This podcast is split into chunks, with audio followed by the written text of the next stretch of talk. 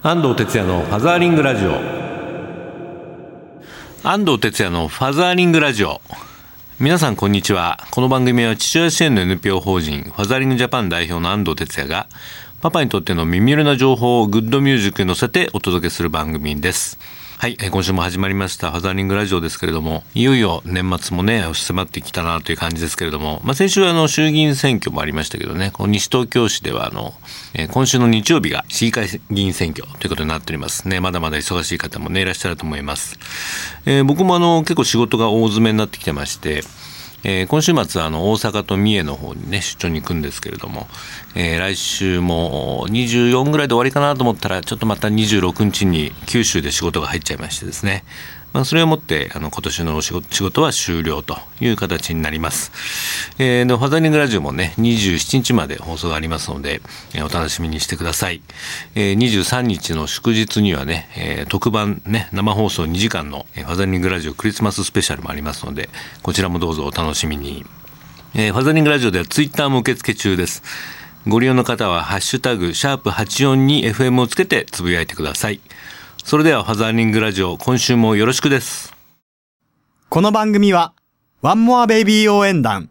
タマホームの提供でお送りいたします。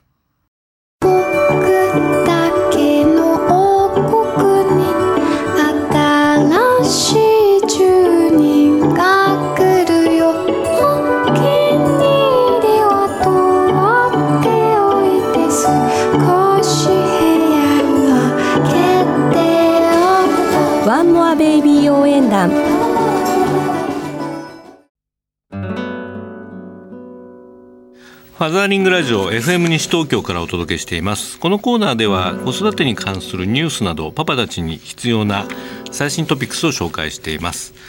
えー、今週はこちらですね。あのイクボス企業同盟が発足したというニュースです、えー、12月10日にファザーリングジャパン主催でこのイクボス企業同盟の記者発表会というのを行いました。まあ、これまであの FJ では、ダイバーシティマネジメントができる管理職を養成する、えーまあ、事業としてインクボスプロジェクトを展開してきたんですけれどもそうですねあの8か月ぐらい僕もいろんなところの、え、企業行ってえセミナーとかねやってきました。でかなりあの理解も深まってきたということで、まあ、これをさらに推進するためにですねその研修やセミナーとやっていただいた企業にお声がけしてこのイクボス企業同盟という、まあ、コンソーシアムですね立ち上げることができたのです、まあ、どういう会社が今回入ったかというとですね11社、えー、加盟いただきましてちょっとねずらっと名前言いたいんですけれどもみずほフィナンシャルグループさん、えー、全日本空輸さんコクヨさん、えー、グラクソ・スミスクラインさん日立ソリューションズさん UBS 証券さん東京急行電鉄さんサイボウズさん日本生命保険相互会社さん富士ゼロックスさんトヨタファイナンスさんというですね、えー、まあ有名企業がねずらっと揃ったという形になります。まあ、このイクボス企業同盟ね、えーまあ、女性活躍推進とか、まあ、イクメンとかねそういう社員が、まあ、増えてくる中でその多様性をねきちんと理解して、えー、積極的にその、まあ、マネジメントをねして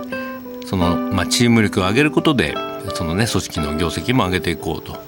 まあ、そういう新しい時代の理想の上司イクボスを育てていこうということですね。するまあ企業のネットワークと、このイクボス企業同盟になります、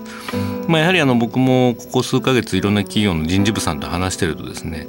やはり管理職世代のへのこう研修がですねちょっとこう手詰まり感があるなというふうに思ってました。というのはやはりあの今の50代ぐらいの社員の皆さんはねかなり昔から昔あの無制限にこう働いてきた人が多くてえー、まあ、子育てとかもあまりこうしてこなかった世代だと思うんですけれども、まあ、今は部下が育児やあるいは介護なんかするのがね当たり前になってきてます、まあ、そういうことをちゃんと理解した上で、えーまあ、これそういったあの制約社員のねマネジメントっていうのをしっかり身につけて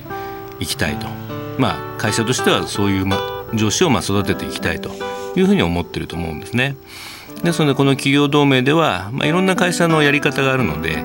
えその取り組みをですねお互いに紹介し合ってそのノウハウを共有したりあるいは加盟企業が連携してクボス養成のためのイベントや勉強会を開催するで同盟として社会にそのイクボスが必要なんだよとイクボスにあらずんば上司にあらずというようなメッセージをですね強力に発信していってほしいというふうにね僕は思っています。まあ、ですので今後ダイバーシティマネジメントや女性活躍推進がねいくためにはですねやはりこの、まあ、イクボスの存在は不可欠なんだというふうにこの同盟を通じてどんどんメッセージをね発信していきたいというふうに思っています。まあ、12月10日の記者会見にもねあの日経新聞ほかいろんなマスコミが来てくれて、えー、随分取り上げてくれたんですけれども、まあ、その影響かかなり他の企業からですね我が社も入りたいんだけどもどうすればいいだろうかとか、えー、うちは中小企業のなんだけども入れますかとかそういう問い合わせが結構今来てまして、えまあ、今回11社で始めたんですけれども、え、来年の春ぐらいにですね、まあ、第二次募集をかけて、え、このイクボス企業同盟の、まあ、社数もですねまあ、来年は50社ぐらいには増やしていきたいなというふうに思ってますね。我々のまあホームページとかフェイスブックの方でもこの企業同盟の今後についてもどんどん情報を発信していきますのでぜひねご注目ください、まあ、特にパパの皆さんはね男性の育児休業取得取得というのはまだまだ進んでない状況がありますから、まあ、こういうその会社が変わることで、えー、育休取りたいパパたちが、ねこうまあ、進んで取れるようなそういうその企業風土、まあ、社会にしていきたいなとえ来年も強く推進していきたいというふうに思っています。はいというわけで今週のファザリングインフォメーションのコーナーはイクボス企業同盟が発足したというニュースをお届けしました。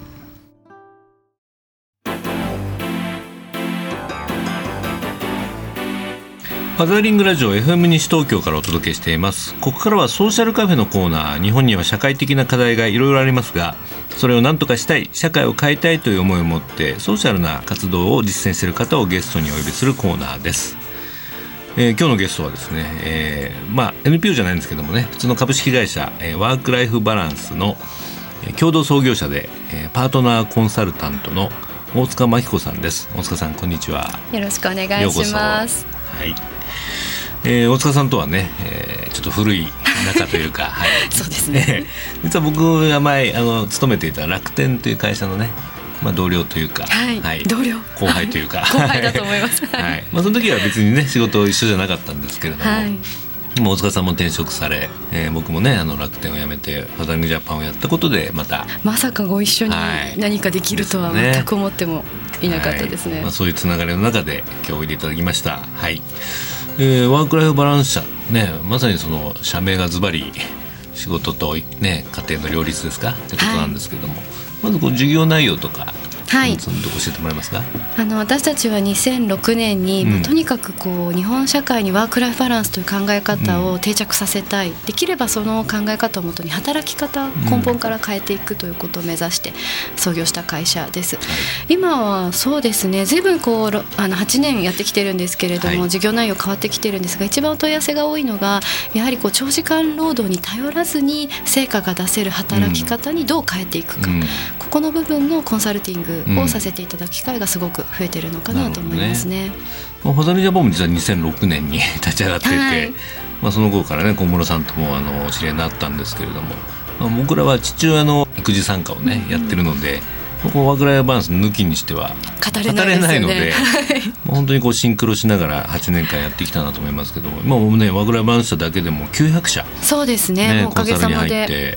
やってらっしゃるということでまあ、随分定着はしましたよね。そうですね。もう創業した時は、果たしてこれビジネスになるのかなと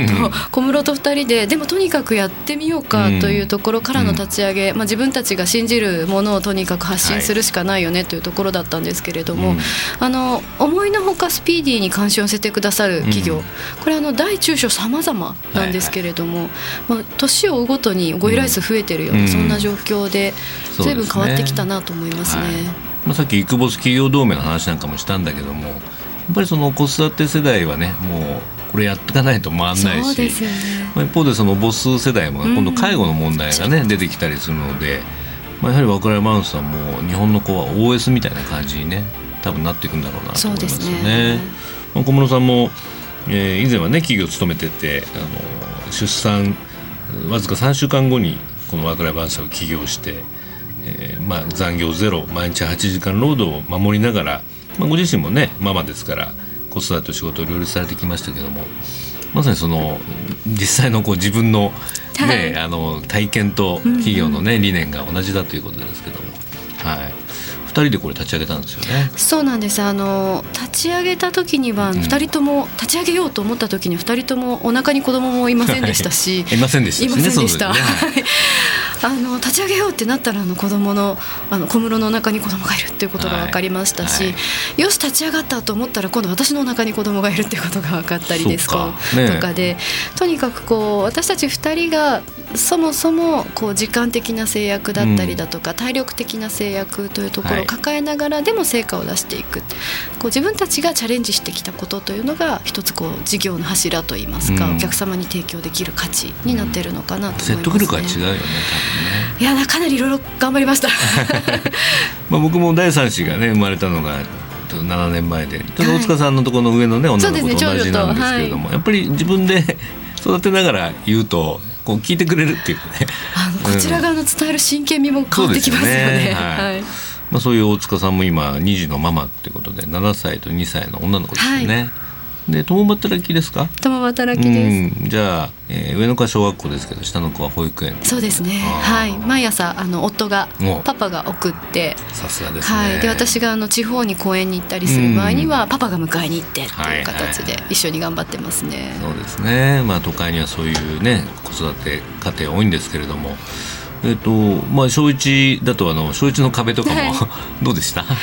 小一の壁というのがまあ何なのかこう明確な定義づけがあんまり私の中でも分かってないんですが、うん。確かにあの若干子供だ子供以上に私が揺れたかなと思いますね。随分環境が変わったこう周りのママやパパとの関係性ですとなるほど。うん。かその小学校との距離感が随分保育園との距離感と違うなうん。なんていうところでね。自分が慣れていくのに結構大変だったなと思いますね。まあ保育園よりも早く帰ってくるしね学そ童でもね。うなんですよね。延長ないの？みたいなところの。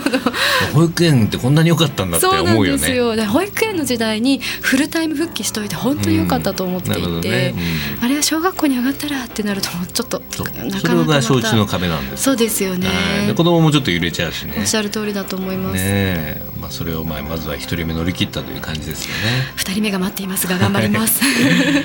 えーまあ、そういう大塚さんですけれどもこ今回本を出されたんですよね。はい。えっとこれは小室さんとのまあ共著ということでええ、三十タイトルが歳から。30歳からますます輝く女性になる方法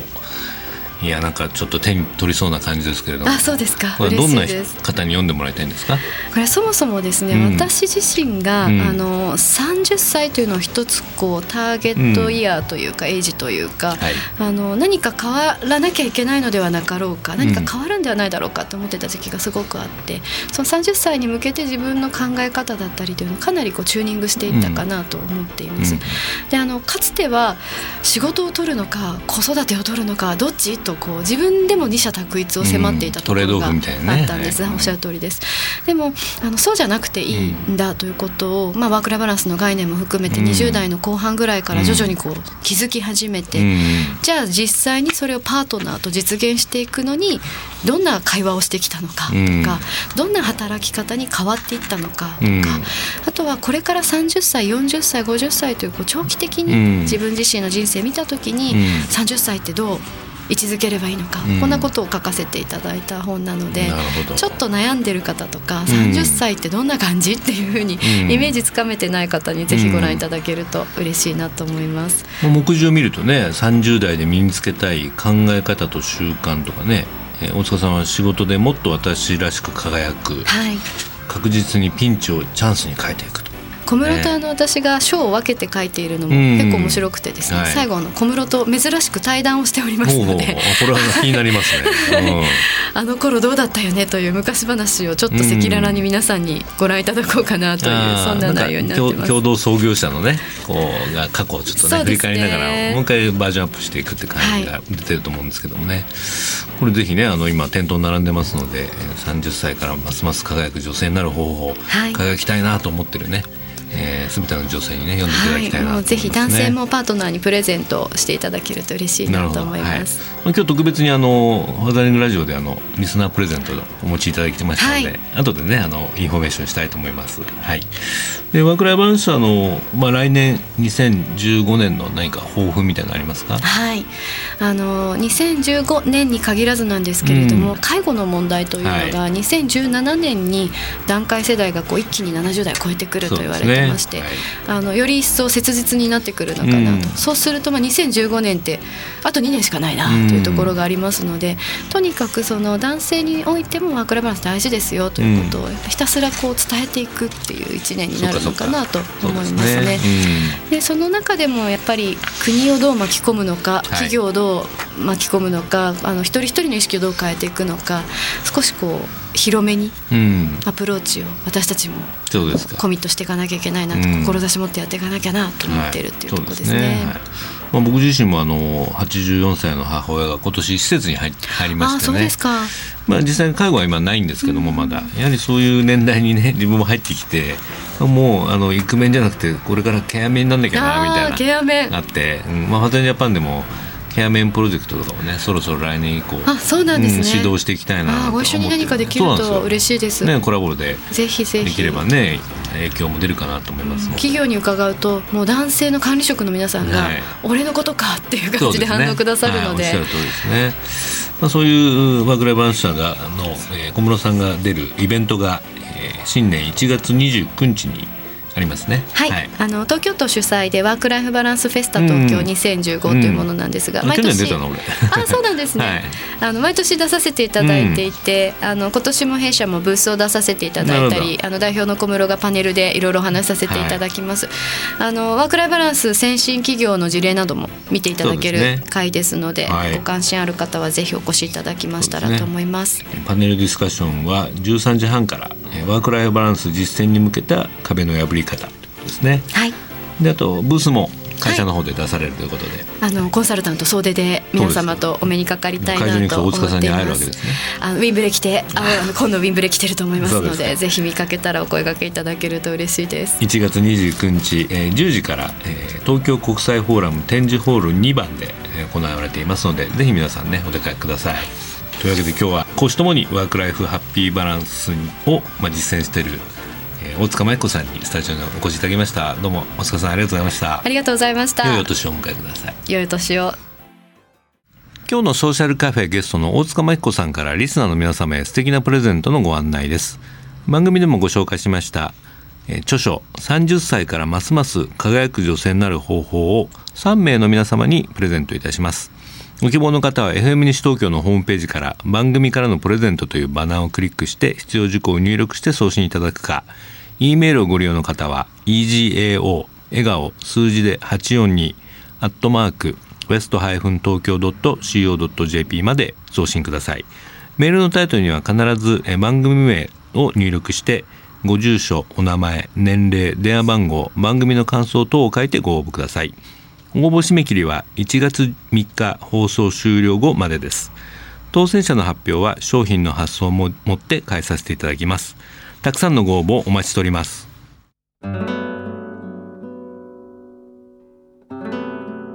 絵本コーナーパパ読んでです。このコーナーでは週末パパが読む絵本を一冊紹介したいと思います。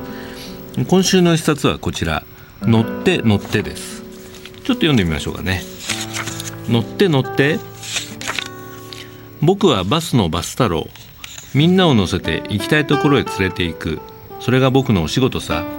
今日は誰が待ってるかな。バス停に待っていたのはトマトくんいちごちゃんとりんごさん。さあ乗って乗って。みんな乗ったね。それじゃあ行くよ。うーんと。ポン。赤色のバスに早変わり。それじゃあ行ってきます。お次のバス停。待ってたのはさつまいもくんとぶどうさんになすびちゃんさあ乗って乗ってという感じでですね、えー、いろんなお客さんを乗せてバスが行くんですけれども、まあ、乗ってくるのはあの野菜たちなんですねで。この野菜たちのその色、まあ、例えば大根とか白菜は白ですよね。で2番手のグループだとさつまいもくんとかぶどうさんナスとかは紫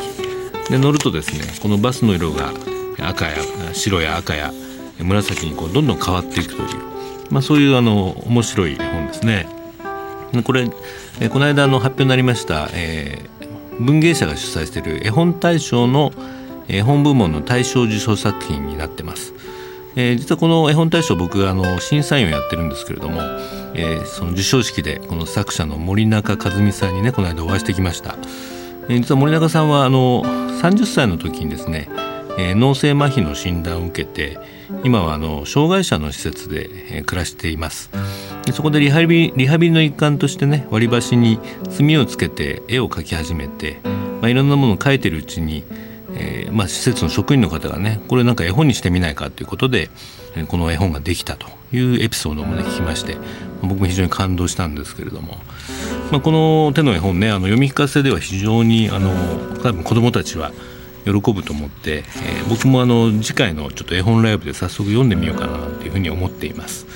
えー、ぜひねあの、まあ、子供、まあ、2歳とかねそれぐらいのお子さんがいるパパたちはぜひ一度ね試してみていただけないかなというふうに思います。えー、今日紹介した絵本はタイトル「乗って乗って」森中和美作文芸社から発売になっています。フェイスブックページの方には絵本内弁のリンクも貼っておきますのでご覧ください。今日のパパ読んででした。今日紹介した絵本乗って乗ってをリスナーの皆様2名様にプレゼントいたします。ご希望の方は FM 西東京のホームページからバナーをクリックあるいは E メールをご利用の方は笑顔数字で842アットマークウエストハイフン東京 .co.jp までお寄せください。応募締め切りは1月3日の放送終了後です。当選者の発表は商品の発送をもって返させていただきます。たくさんのご応募お待ちしてます。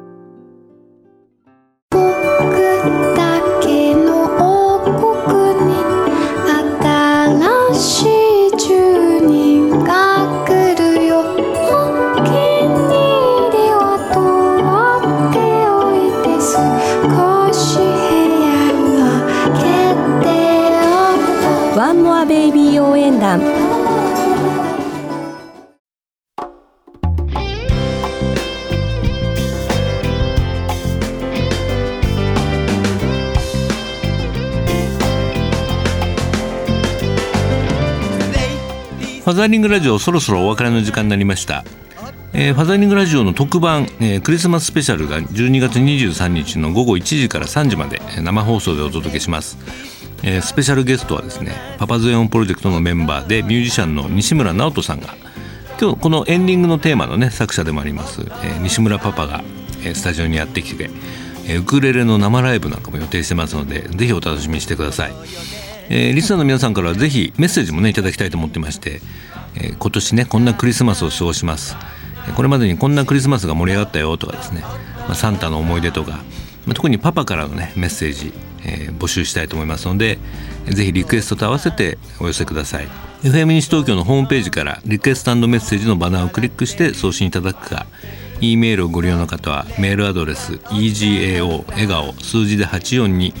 アットマークウエストハイフン東京 .co.jp までお寄せください、えー、番組のフェイスブックページもありますのでそちらに書き込んでいただいても結構です、えー、それでは次回はファザリングラジオクリスマススペシャル特番でお会いしたいと思います。キーポンファザリングバイバイこの番組はワンモアベイビー応援団タマホームの提供でお送りいたしました。